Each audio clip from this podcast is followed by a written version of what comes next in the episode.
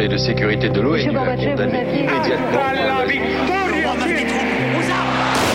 Vous n'avez pas, M. Mitterrand, le monopole du cœur. J'ai vu Brazil. Les présidents, ils sont pas pour nous. C'est moi Vous pensez tous que César est un con Comment ce groupe d'hommes peut décider pour des millions et des millions d'autres hommes 12, 11, 10, 9, ignition sequence start. Mesdames et messieurs, culture générale. Bonjour, bonjour, bonjour, bonjour et bienvenue dans Culture 2000. Aujourd'hui, j'ai piqué la chaise de Greg et je suis en compagnie de toutes les femmes de votre vie. Bonjour Morgane. Bonjour. Bonjour Léa. Salut. Et bonjour Marlène. Salut Julie. On va vous parler aujourd'hui de l'histoire de l'esclavage. L'esclavage. J'aime bien que tu dises ça avec un temps Ah enjoué. oui. Ouais, c'est-à-dire, j'essaie de commencer l'épisode d'un temps en jeu, mais je vous, pro- je, vous, je vous promets pas beaucoup de fun aujourd'hui. Donc, c'est euh, un phénomène, une institution qu'on peut faire remonter aux premières civilisations rurales et jusqu'au 19e siècle dans la plupart des continents. Ça a été la forme la plus répandue de l'organisation du travail et la base de la structure de l'économie. C'est un système qui applique le droit de propriété aux individus et qui a pris des formes, très variées. Euh, D'abord plutôt des prisonniers de guerre, ensuite des victimes de traite. Ce qui est sûr, c'est que les esclaves ont toujours été soumis par la violence, qui est la clé de cette institution, euh, qui va vraiment prendre place pour la première fois de façon très institutionnelle, justement, dans l'Antiquité, avant de devenir euh, un système à plus grande échelle avec les traites transsahariennes, puis, puis transatlantiques, et que ça a traversé toutes les époques et tous les territoires, et on va regarder ça ensemble. Mais d'abord, qu'est-ce que ça vous évoque? Euh, tu veux commencer par moi, Julie Je commence par toi. Léa, oui, j'allais te dire ça. Écoute, moi, ça m'évoque un énorme livre que j'ai acheté euh, sur l'esclavage, évidemment, qui pesait 6 kilos, que j'ai ramené de Guadeloupe. que j'ai 6 acheté en kilos Guadeloupe. Voilà, et j'ai dû, il était tellement gros que j'ai dû compter un bagage supplémentaire à l'aéroport. Mais tout ça pour vous dire qu'il y a vraiment beaucoup de choses à dire sur l'esclavage. 6 kilos. Et toi, Morgane, qu'est-ce que ça t'évoque? Moi, ça m'évoque une énorme œuvre d'art, un énorme film, euh, Autant n'importe le vent. Désolée, on maîtrise pas toujours bah ses oui. rêves. bah ouais, mais en même temps, je pour comprends. Scarlett. Euh, ouais. Je Et toi. Marlène? Bah moi, ça m'évoque euh, beaucoup de, de pareil de docu, euh, notamment un documentaire incroyable qui s'appelle euh, Les routes de l'esclavage et que je vous conseille, Oui. et aussi euh, une incroyable exposition alors qui est en train de se finir à Paris, mais qui Mm. s'appelle Black Indians et, qui est vraiment euh, fantastique justement sur ces questions et les héritages de l'esclavage la Nouvelle-Orléans. Voilà. Trop bien. C'est vrai que c'était très bien. Marlène, c'est toi qui as proposé, qui a préparé cet épisode et qui l'a proposé. Donc c'est à toi que je vais demander pourquoi est-ce qu'on en parle aujourd'hui? Alors, bah, l'esclavage, pourquoi est-ce qu'on en parle? Pour plusieurs raisons. D'abord parce que l'esclavage est à la fois un des faits sociaux les mieux partagés de l'histoire de l'humanité euh, et un des crimes contre l'humanité bah, les plus massifs de l'histoire. Aussi parce que malheureusement l'histoire de la traite transatlantique a eu des conséquences à très long terme dont on voit les traces encore aujourd'hui. Alors à la fois dans nos richesses architecturales, avec l'essor du capitalisme et de la finance, la domination des Européens pendant des siècles, la désorganisation et la pauvreté des, sociétés africaines, les pratiques coloniales, les métissages, mais aussi le militantisme anti- antiraciste. Bref, euh, un beau programme quoi. Ouais. Voilà, c'est ce qui nous attend pour cet épisode. Vous l'avez compris, on va vous parler de l'esclavage, de ses débuts jusqu'aux lourdes conséquences qu'il a sur les sociétés actuelles. Et on commence tout de suite par le grand 1. À chacun son esclave. Une longue histoire de la violence. Commençons par les bases. Qu'est-ce que c'est un ou une esclave concrètement Alors, un esclave, c'est celui qui est disponible de manière permanente pour réaliser des tâches non rémunérées. C'est un peu la clé du truc. mais exclu de la communauté. Euh, une- les sociétés esclavagistes, pardon, c'est tous les champs, ça occupe donc tous les champs de la vie sociale, surtout les actions productives, tant qu'à faire. Et donc, euh, tous ces champs-là sont les produits de l'esclavage. Ouais, et voilà. Et en fait, l'esclavage, bah, ce qu'il faut savoir, c'est qu'on en trouve des traces hyper anciennes, très très anciennes, dans quasiment toutes les sociétés. Donc c'est vraiment un phénomène social très bien partagé.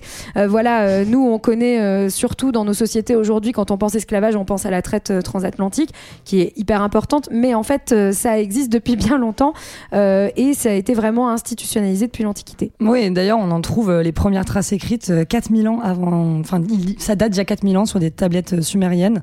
Mais effectivement, on commence par l'Antiquité, première euh, véritable société esclavagiste où l'esclavage bah, va laisser une, une empreinte très très forte. D'ailleurs, c'était une société dans laquelle euh, les esclaves étaient en fait omniprésents. C'était mal vu même de se déplacer sans son esclave. C'était une Bah, tu, honte. fais, tu fais ça, toi, Julie? Non, mais ça va je pas pas à. Carrefour, tu vois, Sans ça se fait pas. C'est trop mal regardé. T'étais trop mal regardé en fait, parce que bon, statut social, etc. Par contre, Mais ça, donc- me, ça me met un peu mal à l'aise que tu encore des esclaves. Faudrait que je me mette un peu à la page. Mais donc on- surtout, euh, on parle, on parle d'Athènes, quoi. Je sais pas où on va avec ces blagues, mais ouais, on parle d'Athènes où le phénomène est complètement euh, indispensable et naturel. Donc Ouais. dites-moi en plus sur Bah, ça. bah, en fait, ce qui est intéressant surtout, c'est que c'est c'est un, un- un exemple très ancien, hein, et donc mais euh, surtout un exemple dont on a beaucoup de sources, voilà, parce qu'on n'en a pas forcément dans toutes les sociétés qui ont été esclavagistes. Là, on a des sources très importantes. On estime qu'à Athènes, donc notamment au moment où la démocratie est mise en place, donc au 5e siècle avant Jésus-Christ, environ 50% de la population était en fait constituée d'esclaves. à ce moment-là, en fait, c'est le moment où Athènes va commencer à développer un empire en Méditerranée et donc va développer à côté de ça tout un marché et en fait comme une forme de traite hein, déjà de population qui viennent de, des régions qui sont considérées comme les confins du monde pour Athènes, donc notamment en fait sur les territoires comme ceux de la Turquie aujourd'hui par exemple. Et puis il va y avoir vraiment des places centrales avec des marchés aux esclaves comme à Délos, à Éphèse, qui sont ensuite acheminés vers Athènes.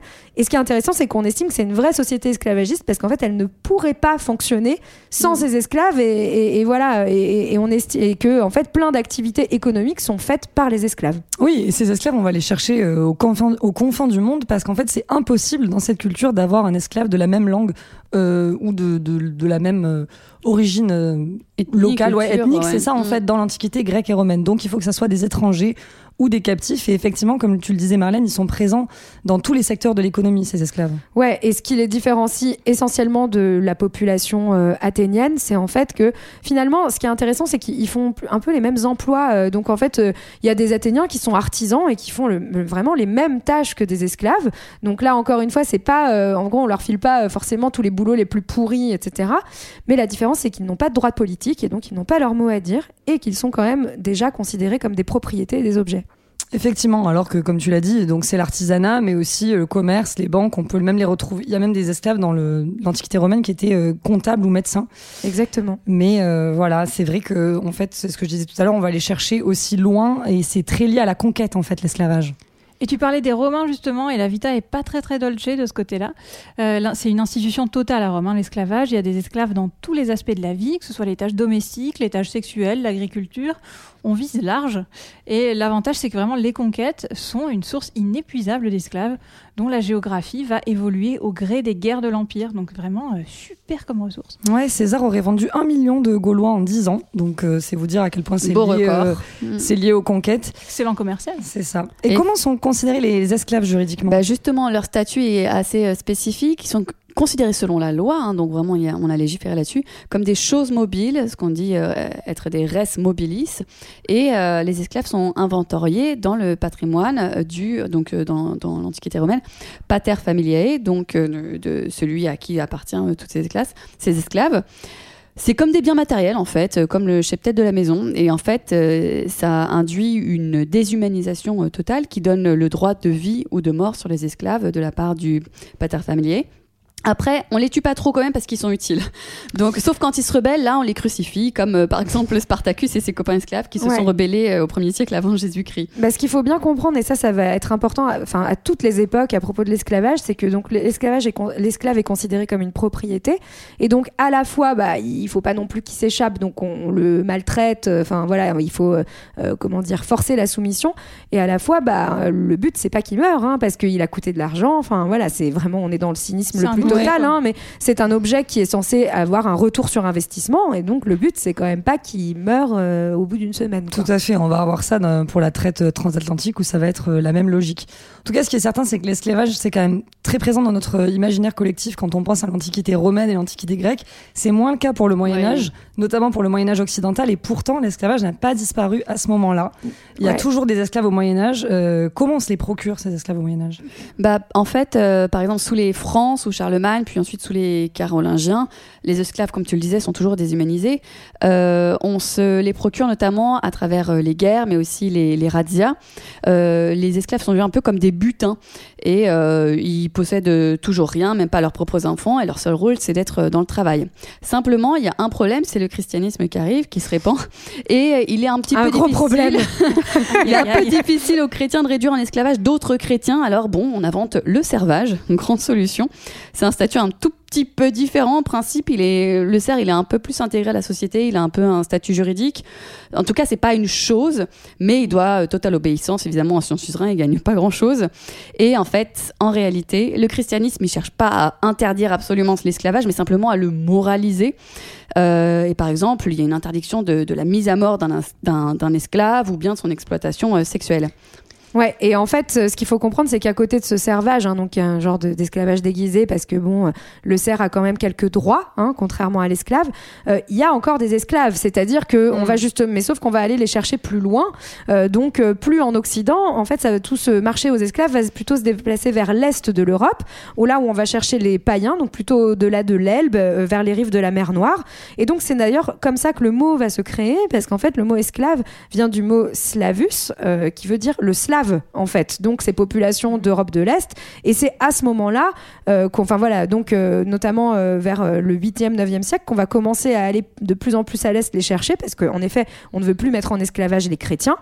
Et en plus, parce que après, ensuite, à partir du 10e, 12e siècle, bah, on va avoir l'essor notamment des grandes cités commerçantes italiennes, donc Venise, Gênes, Pise, qui donc connaissent une croissance considérable et vont avoir besoin de cette main d'œuvre pour construire bah, leurs beaux palais et, et faire tourner ces, ces villes, quoi. Ouais, Oui. c'est vraiment à ce, à ce moment-là, c'est sur les rives méditerranéennes qu'on retrouve euh, le plus d'esclaves. Oui, et euh, on, on l'oublie un peu, mais euh, le- l'essor de l'esclavage dans ces moments-là est vraiment, enfin l'histoire de l'esclavage est vraiment liée à l'histoire de la piraterie. On a fait un épisode déjà là-dessus, mais vraiment la piraterie s'intensifie au XIIe siècle en Europe sur les berges de la Méditerranée, et, euh, et en fait c'est aussi ce qui, enfin c'est vraiment le, le travail des, des corsaires de l'époque, des pirates de l'époque, qui permet à, Venise, à Gênes, à Pise de devenir des, euh, des grandes cités, euh, comme le disait Marlène. En dehors de l'Occident médiéval, l'Empire islamique, pendant ce temps, à la même époque, au Moyen Âge, invente la traite, en fait. Oui, et alors surtout, euh, avant même euh, qu'il invente euh, donc la traite qui va être plutôt la traite transsaharienne, hein,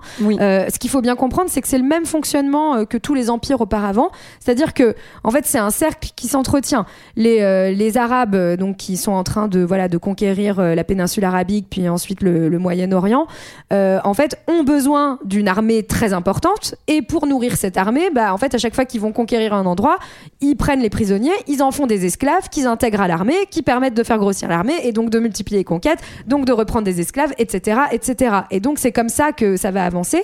Et notamment dès le 8e siècle, par exemple, euh, l'armée arabe va se retrouver en Nubie euh, et faire de euh, cette région un vassal. Et en fait, chaque vassal doit fournir un certain nombre d'esclaves par an. Et ils vont généraliser ce système un peu partout. Et donc système qui profite à Bagdad, qui à l'époque est la capitale des Abbassides et donc de l'empire d'islam. Et ça marche bien parce que les Abbassides, ça dure quand même longtemps. J'ai vu que le califat abbasside, euh, c'est euh, le califat sunnite, euh, sunnite pardon, euh, qui règne de 750 à 1258, donc ça, ça, ça tourne bien leur affaire. Euh, et les Abbas, c'est pas euh, les Abbas, c'est pas n'importe qui, c'est un des oncles du prophète Mahomet lui-même, tant qu'à faire. Exactement. Et donc ils vont exploiter le mécontentement à l'égard des Omeyyades pour s'emparer du pouvoir, et, et ça marche hyper bien. Ça marche super bien. Et en tout cas, ce qu'il faut bien comprendre à l'époque sur la question de l'esclavage, c'est euh, en fait, il va y avoir pareil des, des traits qui se dessinent peu à peu sur la figure de l'esclave.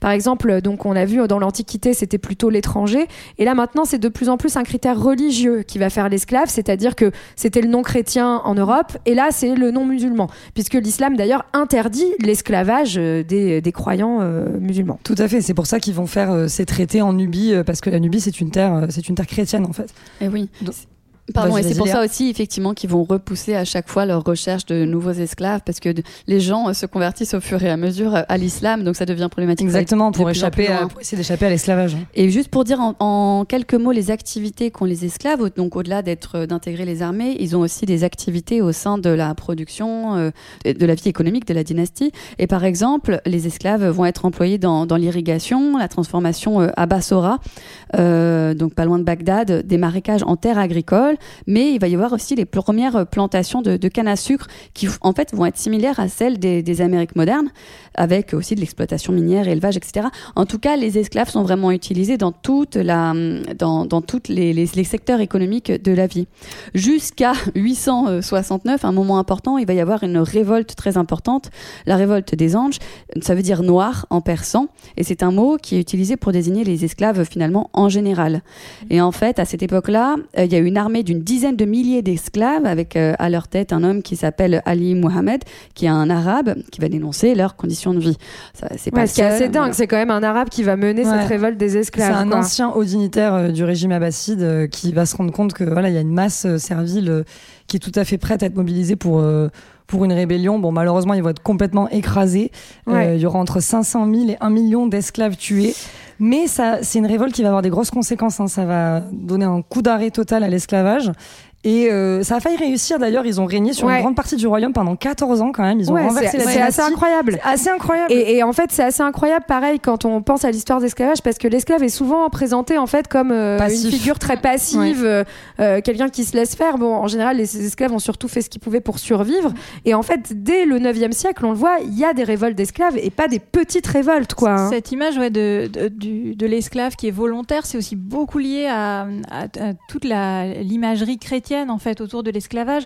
Saint- Saint-Augustin, il est très impliqué là-dedans, notamment on en parlait un peu plus tôt. Mhm. C'est quand même qu'avec la notion de paradis qui apparaît, on indique qu'au bout d'un moment, finalement, toute domination humaine sera anéantie le jour où Dieu sera tout en tous. Ah bah c'est Donc ça se pratique. passe après. C'est bon, faut La juste attendre un peu. D'accord, d'accord. Bon, on l'a dit, l'Empire islamique est obligé d'aller toujours plus loin chercher des esclaves qui ne soient pas musulmans. Et sa capitale va se déplacer euh, de Bagdad au Caire. Et ça, ça va un petit peu bouleverser euh, les circuits de traite.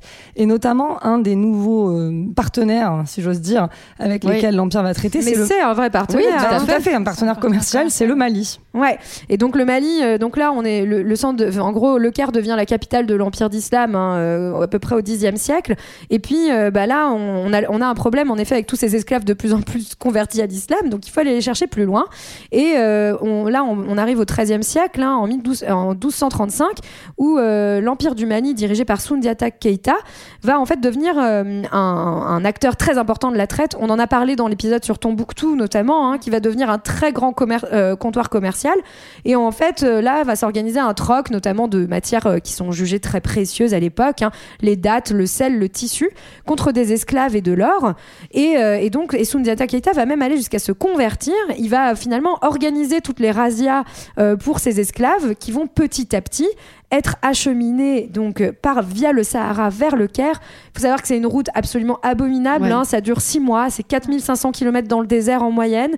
Et donc il y a vraiment une route avec des étapes, des ports, des voilà, des réseaux, des enfin qui se met en place.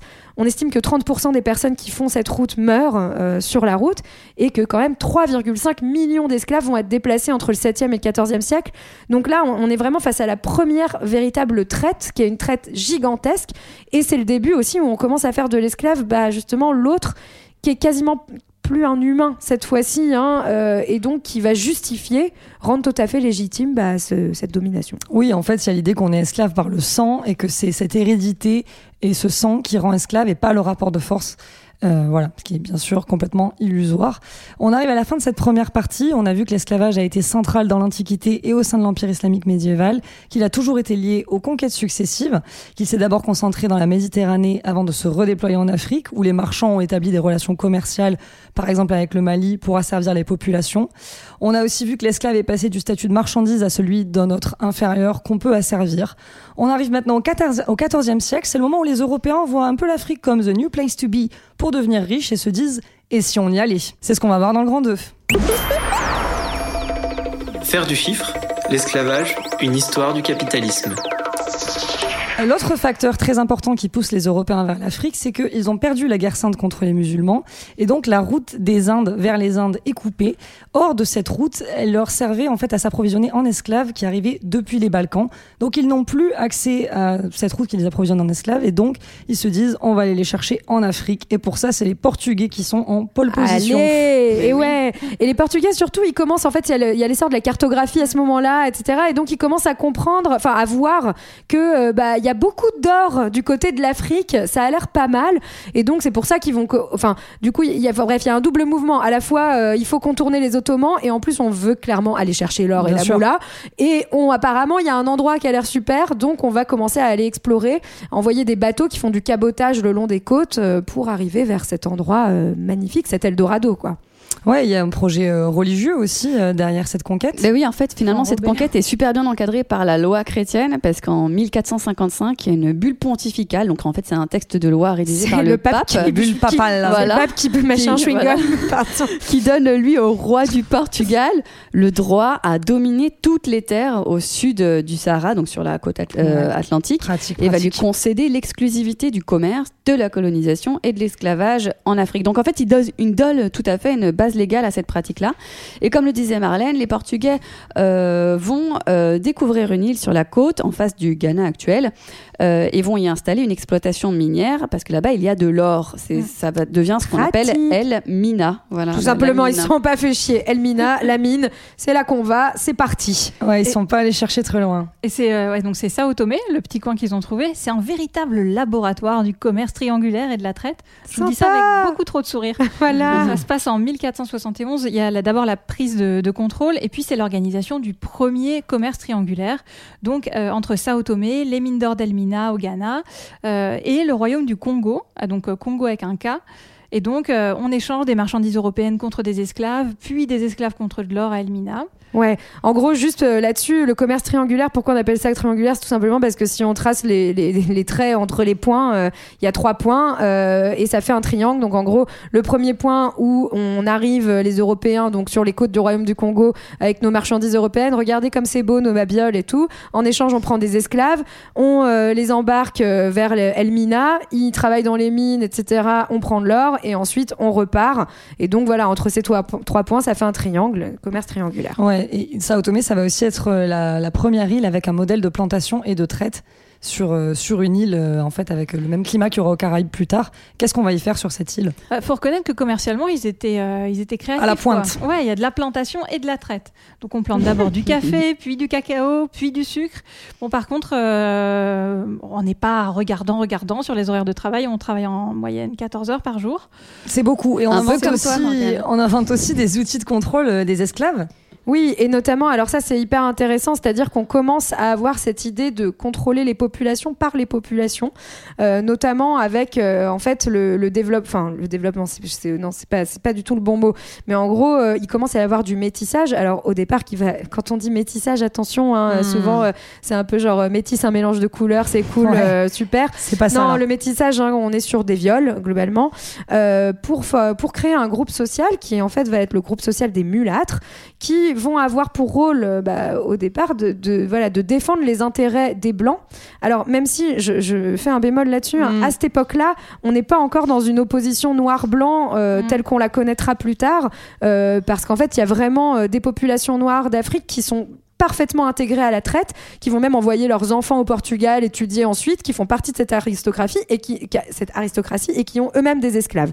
N'empêche qu'on crée ce groupe métis qui a pour but donc de défendre les intérêts des blancs, euh, voilà, et de, euh, bah, de faciliter euh, les captures notamment. Donc on va aussi créer ce qu'on appelle les fils de la terre, qui eux sont carrément des populations noires qui vivent du commerce d'esclaves et qui sont payés à la pièce, donc c'est-à-dire à l'esclave rapporté, donc et, et qu'on insiste à être, euh, qu'on incite à être très productif. Voilà. Tout à fait. Cela dit, euh, les Portugais vont progressivement perdre euh, le contrôle de Sao Tomé, notamment à cause, plutôt grâce, aux Mocambo. Est-ce que vous pouvez m'expliquer ce que sont les Mocambo Donc les Mocambo, en fait, c'est des genres de communautés autonomes qui commencent à être formées euh, par des esclaves qui ont, qui ont fui, tout simplement.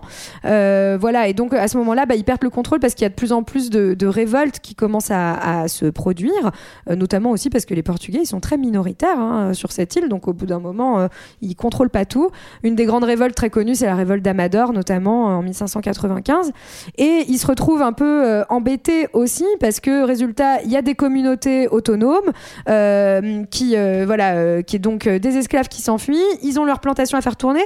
Et en plus, en 1500, ils viennent de découvrir le Brésil, enfin découvrir entre guillemets bien sûr. Et en plus, l'esclavage des, Ind- des Amérindiens qui deviennent chrétiens devient interdit. Donc en gros, ils ont des plantations à faire tourner au Brésil, mais ils ont personne. Et bah résultat, en 1516, ils vont se dire mais en fait, ce système qu'on a inventé, il est génial. Si on le perpétuait plus loin, on va faire traverser l'Atlantique à tous ces humanos. Voilà, donc on va massivement exporter ces esclaves, ces moulins, ces plantations vers le Brésil et les Caraïbes. Et on va donner l'idée plus tard à la, la Hollande, la France, l'Angleterre qui vont eux aussi s'emparer des îles Caraïbes pour faire la même chose. C'est le moment où l'Europe découvre le sucre et l'aristocratie européenne y devient euh, complètement accro. Et, on les comprend, hein, Julie, Bah, toi la première. ouais, J'avoue, moi aussi j'ai un gros faible pour le sucre, mais, oui. c'est vrai qu'il y a une sale histoire qui y est attachée. Et c'est un petit peu au même moment qu'on voit l'essor du capitalisme. Oui, et en fait, euh, tu dis on, on voit le sucre et c'est bien le sucre, mais effectivement l'objectif c'est surtout de s'enrichir, c'est surtout la moula aussi derrière le sucre. Oui. Et euh, C'est pas et en que le fait, chocolat chaud. Ce qui se passe, c'est que plus la demande en sucre est forte euh, en Europe, plus on développe l'esclavage. Euh, là-bas, justement, quand je dis là-bas, c'est à partir de 1635, les, euh, comme on a dit, les, les Français, les Anglais notamment, installent des petites colonies aux Antilles qui sont petites et faciles euh, à contrôler. Mais oui, sur Et, des petites euh, îles. Voilà, c'est plus simple. Et en fait, le sucre va être à la base, enfin, le commerce du sucre va être à la base d'une véritable guerre commerciale entre ces deux pays-là. Et l'objectif, c'est d'avoir le plus de richesses possible pour les, les différents royaumes. Et ce qui est intéressant, c'est que les pays européens s'organisent, comme ils savent si bien le faire, euh, pour gagner de la moula, et euh, dans le cadre de l'essor du capitalisme, avec euh, la création d'un système bancaire centralisé d'abord, donc euh, la création de, banques européennes, comme par exemple la Bank of England, et euh, des, banques qui confèrent crédit aux négriers, donc ce sont les bateaux sur lesquels il y a les commerçants qui vont aller chercher les esclaves. Ouais, parce qu'il faut comprendre qu'en fait, c'est des expéditions qui coûtent hyper, Hyper cher. hein. c'est Ils partent, euh, c'est hyper risqué. Ils partent super loin sur les côtes africaines chercher les esclaves. Souvent, en fait, ils restent 5-6 semaines sur toutes les côtes le temps d'avoir suffisamment de captifs pour remplir le bateau. Ensuite, il faut aller traverser l'Atlantique puis revenir. Enfin, c'est des expéditions de barjots et clairement, les mecs, ils ont besoin qu'on leur prête de- des thunes avant de partir. C'est ça. Et ils vont même demander au roi. Enfin, Louis XIV va euh, aider au développement des arsenaux, donc euh, des ports, etc., des, des- des bateaux. Et euh, il va y avoir aussi la création de systèmes d'assurance. Comme le disait Marlène, en fait, ça coûte tellement cher, faut assurer tout ça.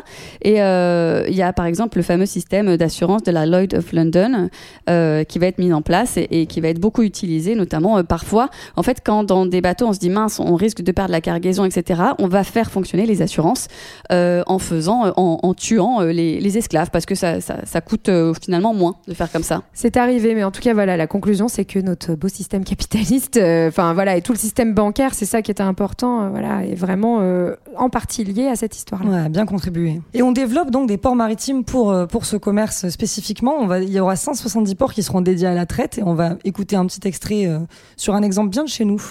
Du XVIIIe siècle à la première moitié du XIXe, 1750 bateaux furent armés à Nantes qu'ils quittèrent chargés de produits manufacturés, des toiles, des armes, échangés sur les rives du Bénin contre des Noirs, du matériel humain qui était acheminé vers les Antilles.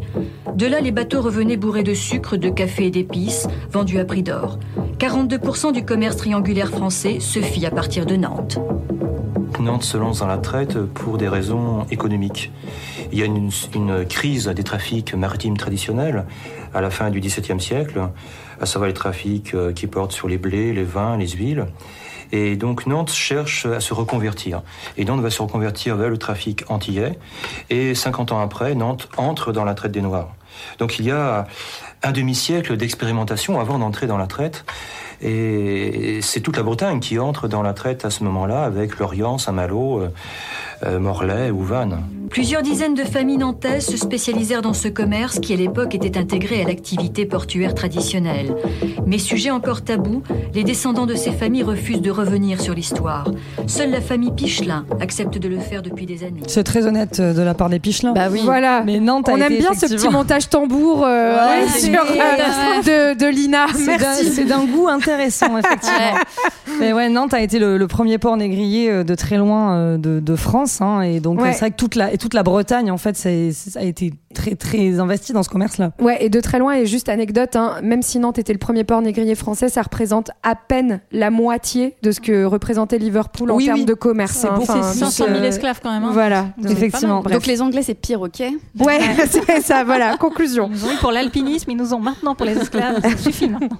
On repart dans les Caraïbes où pendant ce temps-là, euh, le système créé par les Européens euh, est un véritable univers concentrationnaire en fait où l'homme est complètement accessoire de la terre. Oui, parce que euh, l'esclave, c'est un produit très rentable, et puis c'est un produit comme un autre. euh, c'est un outil finalement. Le corps devient un corps-outil qui est sans humanité. Il est listé dans les inventaires des plantations euh, en tant que marchandise pour les négriers que, que eux veulent écouler. Avec un système qui est terrible, hein. il y a du travail à vie et il y a un coût de production qui est quasi nul. En fait, on dépasse. C'est vachement le- pratique Eh oui. l'esclavage en fait, hein, euh, ça coûte pas cher. C'est clair. On, on dépasse même le capitalisme parce que finalement, on n'a même pas besoin de vendre sa force de travail, elle est gratos. Ouais, ah bah c'est le capitalisme à son poussé euh, à son paroxysme là. Et avant de les exploiter dans les colonies, les Européens doivent bien se les procurer ces Ouais. esclaves. Ouais, alors euh, c'est ça. En fait, là, on rentre sur tout le système euh, qu'on va un peu détailler dans toute sa violence et toute son horreur. Donc ça commence déjà, hein, on l'a dit, en Afrique, donc notamment au- beaucoup au niveau du royaume du Congo, donc Afrique de l'Ouest, où on va déjà aller capturer les, les esclaves. Alors là, il faut comprendre que c'est encore le moment où il y a un petit espoir, euh, notamment parce que donc les esclaves sont à ce moment-là appelés captifs, d'accord, pas, pas encore des esclaves. Ils sont enlevés, séquestrés par des courtiers locaux, etc. Donc là, il y a un vrai rôle aussi de certaines populations africaines hein, à bien euh, noter. Euh, Tout le long, oui, tout, hein. voilà, Tout tout, le long le. Et, et en fait, et, en- euh, et en fait, bon, c'est encore un moment où certaines familles peuvent racheter les personnes avant la traversée. euh, C'était rare, mais ça existait. Puis ensuite, voilà, donc on embarque sur le bateau. Euh, en, en gros, l'idée, c'est que euh, au, dé- au départ, euh, au départ, on prenait plutôt des Européens, puis en fait, ils se rendent compte que c'est vachement dur d'aller bosser dans des plantations de sucre, et donc on va aller chercher plutôt euh, les esclaves donc le long des côtes de l'Afrique. On les embarque sur le bateau, et là, l'objectif, on le rappelle bien, c'est quand même la survie des esclaves à cette traversée. Donc en fait, la maltraitance, elle est quand même bien moindre finalement que dans les plantations après où euh, donc le- les esclaves on les fait sortir sur le pont la journée pour qu'ils fassent de l'exercice qu'ils restent en forme. On essaye d'éviter les suicides qui est le grand euh, risque de ces traversées éviter les épidémies.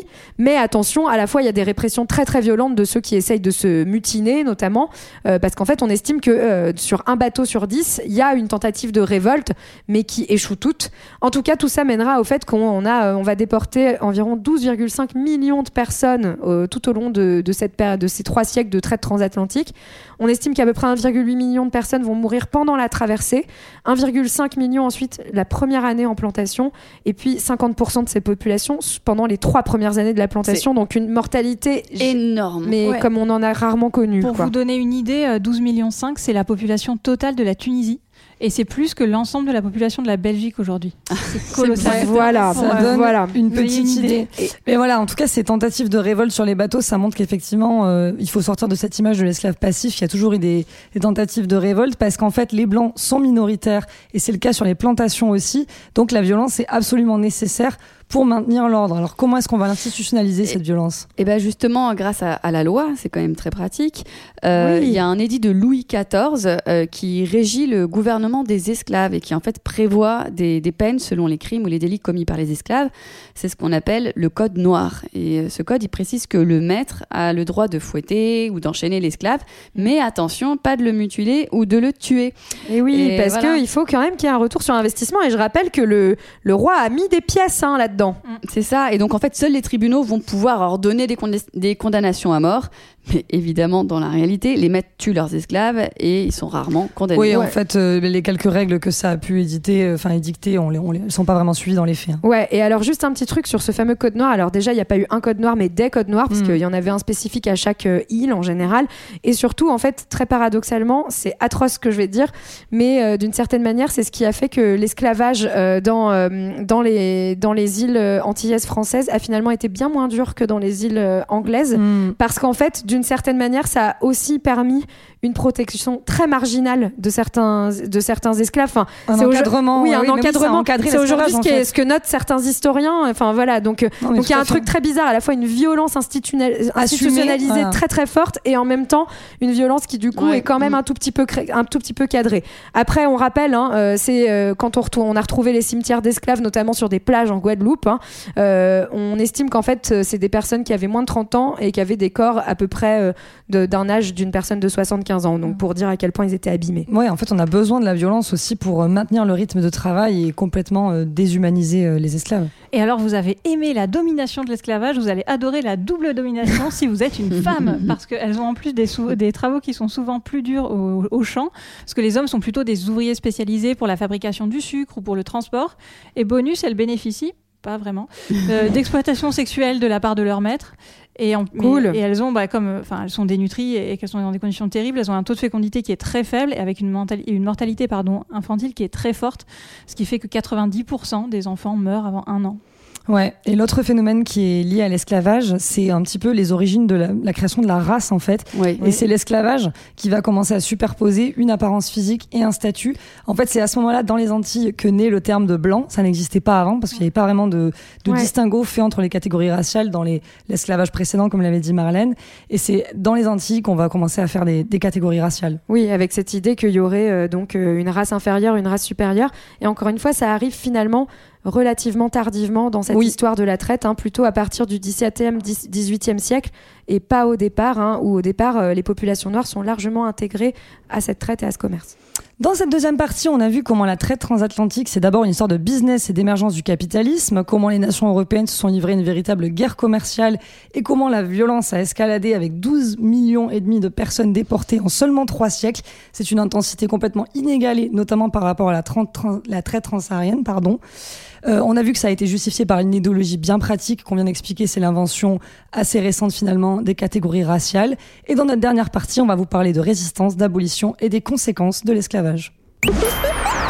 L'esclavage, c'est fini Des abolitions aux nouveaux esclaves. Donc, comme on l'a déjà dit, en fait, il y a eu des, formes de résistance qui ont existé tout le long. Il y a eu des tentatives de révolte sur les navires négriers. Il y a eu d'autres modes de résistance aussi euh, sur les plantations et ailleurs. Ouais, alors il y a eu plein de formes de résistance. Là, on va passer assez vite, euh, mais euh, c'est hyper intéressant. Il y a aujourd'hui beaucoup d'articles là-dessus. En fait, des résistances qui pouvaient être individuelles, collectives, plus ac- actives ou passives. Donc, par exemple, ralentir le travail, voler euh, des choses pour sa survie, faire créer des incendies. Le suicide était une forme de résistance. Euh, les avortements pour les femmes, euh, la fuite. Voilà, donc avec des degrés et des intensités très différentes. En tout cas, voilà, une des résistances qu'on connaît le mieux et qui est aujourd'hui la, la plus documentée, c'est celle des communautés nègres marrons. Donc ça vient du mot euh, cimarron en espagnol, qui en fait euh, veut dire, euh, ça, signifie un bétail retourné à la vie sauvage. Donc ça veut bien dire ce que ça veut dire. Et en fait, ce sont des esclaves qui s'échappaient et qui se réfugiaient dans les montagnes, qui, qui- où ils finissaient par en fait mener des actions de guerre contre les colons. Alors, faut bien comprendre que là aussi, on a toute une diversité hein, au sein de ces communautés euh, nègres marrons. En fait, il y en avait certaines qui en fait vivaient juste en autonomie, d'autres qui faisaient la guerre aux colons, d'autres qui ne la faisaient pas, d'autres qui en fait retournaient un peu travailler de temps en temps et repartaient dans leur communauté parce que c'était un genre de truc tacite avec les colons qui avaient besoin d'eux. Mais ça, la communauté marron, c'est vraiment quelque chose de propre aux îles où il y a des montagnes parce que par exemple aux États-Unis, ça n'existait pas. hein. Il y avait déjà un problème démographique, il y avait trop de blancs par rapport aux noirs, ce qui n'était pas le cas dans les Caraïbes. Et euh, voilà, il fallait quand même avoir des endroits faciles où se réfugier. hein. Ouais, et c'est vrai que ces révoltes d'esclaves ont pris une telle ampleur qu'en 1720, la Jamaïque a quand même failli perdre l'île face aux marrons qui se sont battus contre eux. Et bon, l'exemple emblématique évidemment de la révolte d'esclaves et la seule révolte d'esclaves euh, qui a réussi, et c'est la révolte de Saint-Domingue évidemment, qui était la colonie la plus rentable de très loin, qui était une colonie française. Et cette révolte noire d'esclaves réussie, elle a donné naissance à la première nation noire qui est Haïti. On a un magnifique épisode là-dessus que je vous invite à réécouter. Euh, mais en tout cas, si les, esclaves résistent, ce qui il va émerger plus tard aussi, c'est les mouvements abolitionnistes qui commencent vraiment à s'organiser au XVIIIe siècle. Là, on va voir les premières abolitions. Oui, alors euh, bah, ça commence notamment, euh, celle qui est très célèbre, euh, c'est l'abolition en 1794 par la Première République en France, qui, qui va concerner notamment surtout la Guadeloupe, hein, parce qu'en fait à l'époque, on l'avait vu dans l'épisode sur la Martinique, la Martinique était sous, sous domination anglaise pendant quelques années, donc n'a pas connu par exemple l'abolition de l'esclavage. Bref, ensuite il a été rétabli en 1802 par Napoléon, et, et en fait les abolitions vont surtout commencer à partir de 1820, hein, dans les des années 1820 en Europe, donc notamment euh, dans les colonies espagnoles en 1824, 1833 en Grande-Bretagne, 1848 en France, 1863 en- aux Pays-Bas. Donc c'est vraiment le 19e siècle qui va avoir petit à petit ces abolitions qui se font, euh, sachant qu'il faut bien comprendre qu'il y a un endroit où c'est aboli que en 1865, c'est les États-Unis. Et donc euh, là où on abolit l'esclavage dans les Antilles, euh, beaucoup d'esclavagistes vont aller aux États-Unis pour continuer à. Exactement, hein, avec la culture du coton, euh, voilà, malheureusement, ça va se reporter ailleurs et au Brésil, ça ne sera aboli qu'en 1888. Et est-ce qu'on abolit toujours l'esclavage pour des raisons euh, humanistes et très belles Bah bien sûr, enfin. Quelle question Ah, bah Surtout voilà. pour ces raisons-là, non Bah, Oui. Déjà, de base, quand on abolit l'esclavage, on pense quand même aux anciens propriétaires d'esclaves. Ah bah oui, les sympa. pauvres. Déjà, Attends. on les indemnise, notamment en France et en Oui. Grande-Bretagne. Ça représente quand même 40 budgets du budget national en 1833. 40%, donc, oui. euh, 40%. J'ai dit quoi Euh, non, non, c'est très bien, c'était ça. Excusez-moi, je, je coupe toute seule. Euh, non, et les abolitions sont souvent opportunistes en fait. Les milieux d'affaires recherchent des investissements plus sûrs, moins compromettants moralement et ont surtout commence à avoir très peur des révoltes. Il y a aussi une volonté de blanchir la population européenne, et donc il y a un, un redéploiement et un boom de l'esclavage, donc ce qu'on disait, vers les États-Unis, aboli en 1865, abolition en 1865 de l'esclavage, et au Brésil pour le café et pour le sucre toujours. Ouais, et puis surtout, euh, les abolitions, euh, c'est super, mais euh, vous inquiétez pas, on va remplacer ça par euh, de nouvelles formes d'esclavage. Donc à la place d'exporter des esclaves, on va, les faire produire sur place de plus en plus. Ça tombe bien parce qu'on vient de coloniser des petits, des petits territoires en Afrique, donc on- autant les faire produire sur place. Donc la palme, le caoutchouc, le cacao, le café, le coton aux États-Unis. Et puis, et puis aussi, on va développer ce qu'on a appelé Donc, euh, on a appelé euh, donc euh, notamment ces, nouveaux travailleurs les coolies. Donc, ce sont des personnes qui ont été donc engagées. En fait, on leur donnait un contrat de travail qui venait souvent, notamment de, Chine et d'Inde, qui ont été donc déportés vers l'Afrique du Sud, vers la- vers l'Amérique et vers les États-Unis, et où en fait, bah, ces personnes devaient travailler gratuitement pendant 5 à 7 ans, puis ensuite, en gros, normalement, avoir fini leur contrat et repartir gentiment chez eux. Sauf qu'en fait, on augmentait leur, leur dette sans cesse, sans cesse, sans cesse. Et euh, résultat, bah, en fait, c'était un- une nouvelle forme d'esclavage qui a continué jusque dans les années 1920 quand même, et souvent avec des conditions finalement pires que l'esclavage, bah, parce que les abolitionnistes en fait ne s'intéressaient plus du tout à ces personnes vu que les- l'esclave l'esclavage était censé ne plus exister. Non, effectivement. Donc c'est vrai qu'entre le travail forcé dans les, dans les colonies euh, européennes, les nouvelles colonies européennes en Afrique, et ce phénomène de l'engagisme, on voit que ça va laisser place à des nouvelles formes euh, d'asservissement, en fait, euh, l'abolition. Et aussi, euh, l'esclavage va laisser place à des conséquences et des héritages à très long terme qu'on voit encore aujourd'hui, euh, notamment en Afrique. Oui, l'Afrique euh, a été vraiment ravagée par l'esclavage. Les conséquences, on les voit, comme tu le disais, vraiment très, sur le temps long. Et en fait, euh, euh, ce qui s'est passé, c'est que euh, sur le, le, temps long, justement, il y a une, disparition progressive des grands empires africains.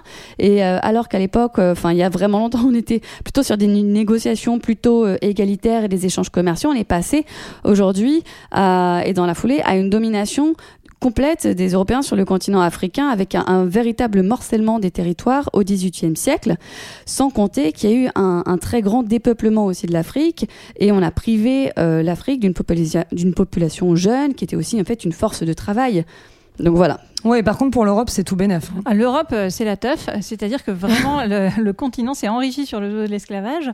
Les États se sont construits sur les ressources d'outre-mer, notamment euh, les ports et les villes européennes euh, qui, qui étaient les plus riches. Donc on a cité tout à l'heure Nantes, Bordeaux, etc., où il y a des palais, des immeubles, des richesses incroyables tirées du commerce triangulaire. C'est une action qui est très rentable, d'où la difficulté d'abolir finalement cet esclavage.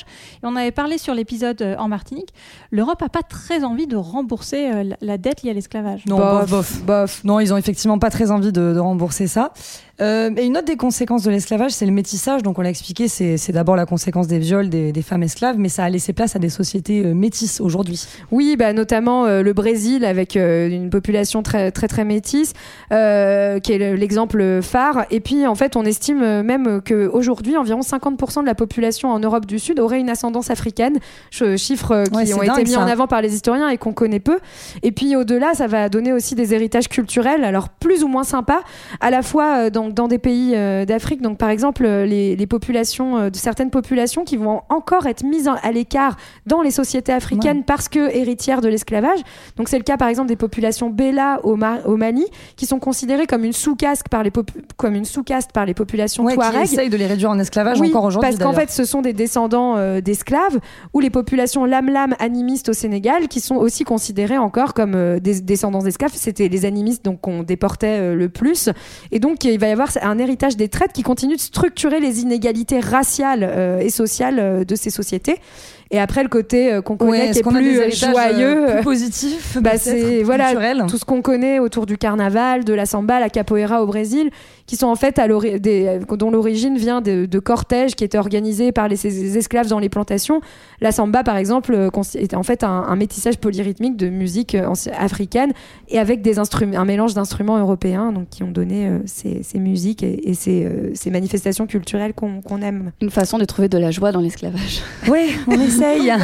on essaye de vous résumer une histoire longue et complexe et qui n'est malheureusement pas complètement terminée. L'esclavage, c'est une tragédie qui se renouvelle sans cesse sous d'autres formes, par exemple les goulags en Russie ou les camps de concentration en Europe et en Chine, ou même les nouveaux marchés aux esclaves aujourd'hui au Sahara ou en Libye, où les migrants sont des proies extrêmement faciles pour les marchands d'esclaves. On estime aujourd'hui à 200 millions le nombre d'esclaves modernes. Donc ce n'est malheureusement pas un phénomène qui est terminé. On va vous quitter en musique. Mais on vous retrouve dans 15 jours pour un nouvel épisode de Culture 2000. En attendant, vous pouvez nous écouter sur toutes les plateformes de podcast, nous lire, nous écrire, nous suivre sur Twitter, Instagram, Facebook et nous soutenir sur YouTube. Salut tout le monde Salut Salut Salut